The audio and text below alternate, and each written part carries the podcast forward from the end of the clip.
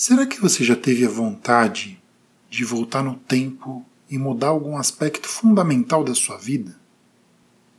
Provavelmente você não está sozinho se disser que sim. Eu mandei para o futuro! Afinal, existem romances de sobra, histórias de sobra, e até mesmo John Lennon acreditando no passado para ressaltar o aspecto de normalidade disso. Hoje, em O Psiquiatra, eu vou contar uma história sobre alguém que queria voltar no tempo.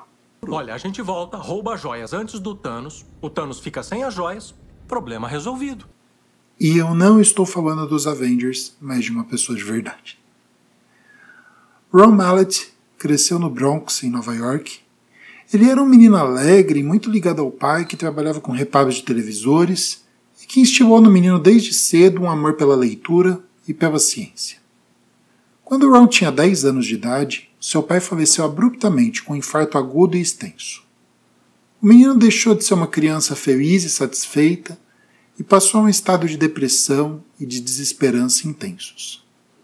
Ron mergulhou na leitura e conheceu o clássico A Máquina do Tempo, de H.G. Wells. Na capa tinha um desenho de como seria a máquina do tempo do livro, e Ron tentou construir algo mais parecido com a capa do livro, com as peças de televisores que o pai deixava na garagem de casa, com o objetivo de salvá-lo e impedir sua morte. É claro, infelizmente a máquina não funcionou. Implacável, Ron continuou lendo e percebeu que se fosse construir uma máquina do tempo, precisaria de um conhecimento maior de ciência do que de literatura. E ele passou a explorar as várias teorias a respeito do tempo e do espaço-tempo, como as grandes teorias da física moderna, a teoria da relatividade de Einstein, por exemplo.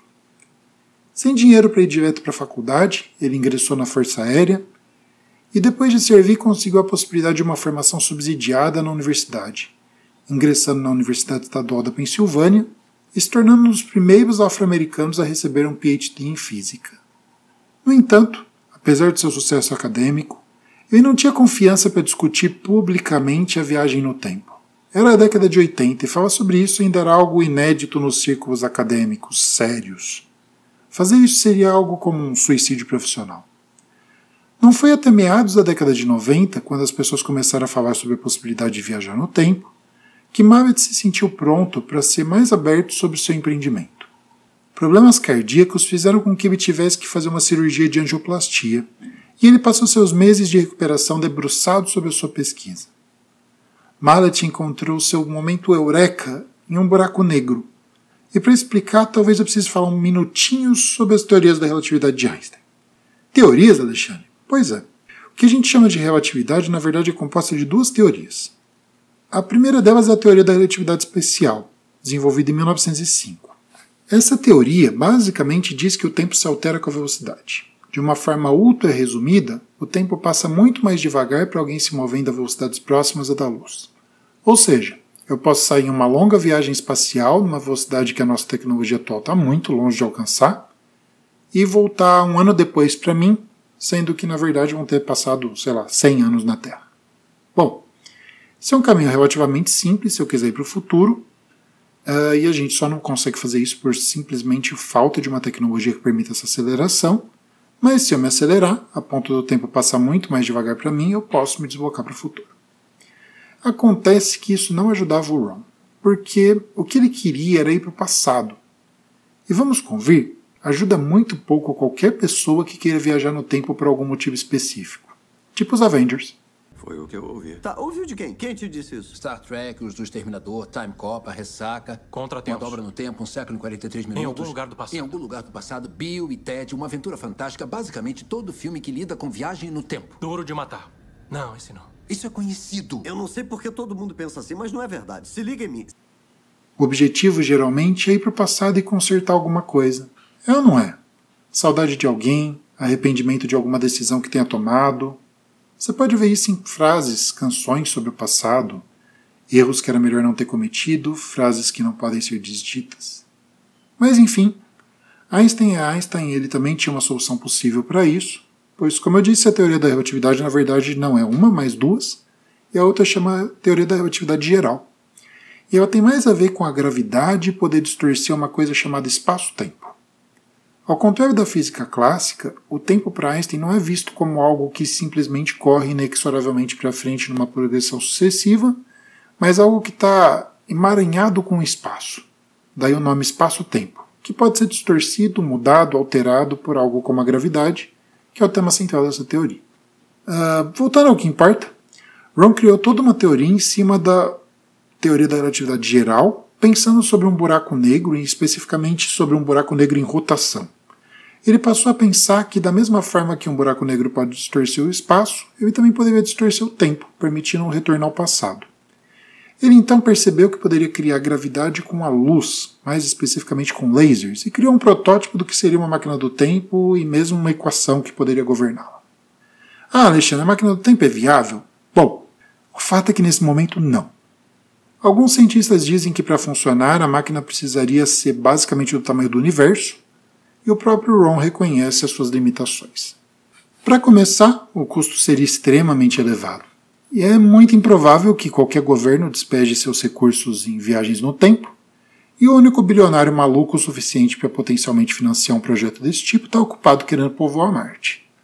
Além disso, mesmo que engenheiros inteligentíssimos e bilionários excêntricos colocassem as teorias de Mallet em prática, isso só permitiria viajar de volta no tempo até o ponto em que o loop temporal foi criado, o que nunca poderia ser 1955.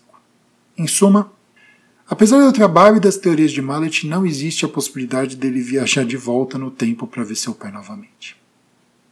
Como ele se sentiu quando percebeu?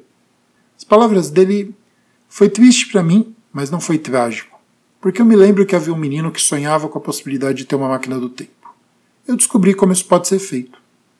Mallet também se consola com o enorme potencial que a sua máquina poderia ter para o bem-estar na vida do nosso planeta, pensando, por exemplo, na possibilidade de prever com precisão quando ocorrerão terremotos ou tsunamis. Ron Mallet sente ter aberto a porta para essa possibilidade e complementa. Acho que meu pai teria ficado muito orgulhoso disso.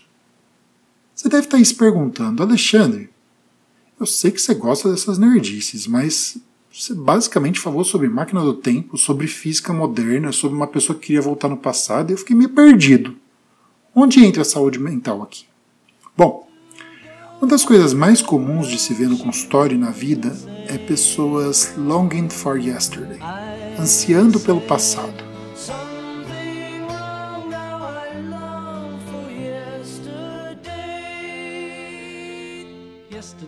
querendo corrigir ou rever ou reentender ou recorrigir ou reinterpretar elementos do seu passado e dessa forma salvar o futuro.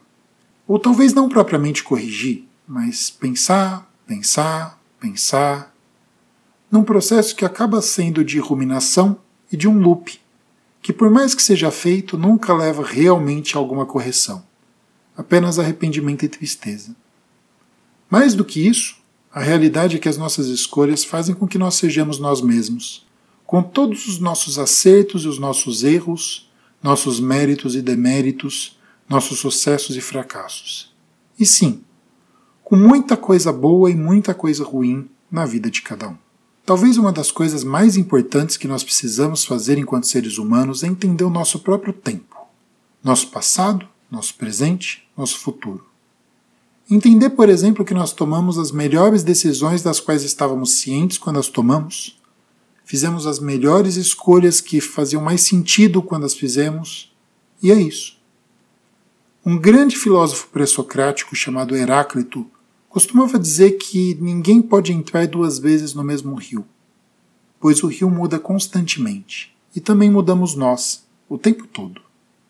Dessa forma, eu sou alguém ligeiramente diferente de antes de começar a escrever esse texto e de gravar esse episódio, e eu espero que você seja um pouquinho diferente depois de ouvir também.